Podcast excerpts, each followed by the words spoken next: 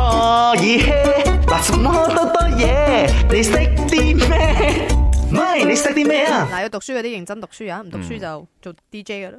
吓，有假期嘅時候你都冇跟假期。唔係啊，有得補翻嘅，OK。 OK 嗱，今日呢一題你識啲乜嘢咧？我哋有講到足球，足球咧大家都知道係十一個人踢噶嘛， That's 一個 right 守龍門，十個咧就誒有包括前鋒、中鋒同埋後衞。 係，嗯，我話都識下。我我以前踢波 OK，嘅。究竟點解一個足球隊有十一個人呢？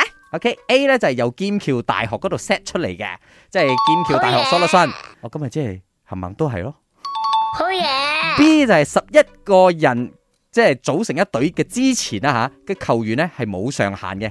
OK，未 set 十一個人之前咧，你可以幾多個人踢都得。我講下嗰個故事先啦。 OK，等我陣噏埋 OK C 同 B 啦 OK，吓嗯，C 咧就係十一個人嘅隊伍咧，佢嘅 idea 係 from 呢一個 cricket 係嘅嘅，運原動。原由就係嗯參考嗰個誒叫做板球嘅運動啦，但係呢一個唔係一個主流嘅答案嚟嘅。話說相傳好似係，亦都哦可以俾人評咁，反我哋嘅就。當佢係係啦。啦，所以係嘛你啱同唔啱之間咯。B 點解講可以呢個人數冇上限呢？嗯原因喺足球嘅前身呢，係真係成村人去打嘅，成村人去踢一粒波。係哦，我知嗰個叫粗谷。誒呃唔唔算係速 曲，但係咧佢哋以前咧就係 OK 村落 A 同埋村落 B，你可以輪流嘅阿爸阿仔阿爺啊三代同堂都可以輪流喺嗰段時間咧就好似一個 fiesta 咁樣，就開始一個誒 campaign 咁，你開始踢咯，踢下停下，大家又食下玩下飲下，然之後再繼續踢啦。總之個粒波最後去到邊一個村落嘅教堂為之贏，哦，所以呢個係足球嘅前身嚟嘅。我前身係嗯佢就唔係射龍門，即係嗰粒波要去到 B 村嘅教堂門啊佢好口似。一個聯誼嘅一個活動咁樣咯，哦大家交流嗰個活動，咁我覺得好有趣，真係冇上限嘅。啊，邊個嚟踢咪得，OK？嗯 A 咧就一八六三年咧劍橋大學咧個即係校內嘅呢一個隊伍嗯係、對 Cambridge 嗰陣咧就係、對牛津，嗯，後來就 set 咗一個十個球員加一個老師嘅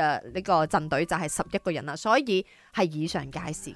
哦，都啱啦，亦都係講唔啱啦。最主流嘅話咧，一定一個 fact 咧就係牛津大學嗰只啦。所以今日冇人侵算，係啦個個都答係啦，啱。冇人啱，亦都冇人錯，好叻啊！我 呢唉真係覺得皆大好啊歡喜。嗯，加加加加，Jack 傻下傻下啦，傻下傻下啦，一至五，四到八，陪你放工，聽下歌仔，傾下偈仔，咪啱 channel。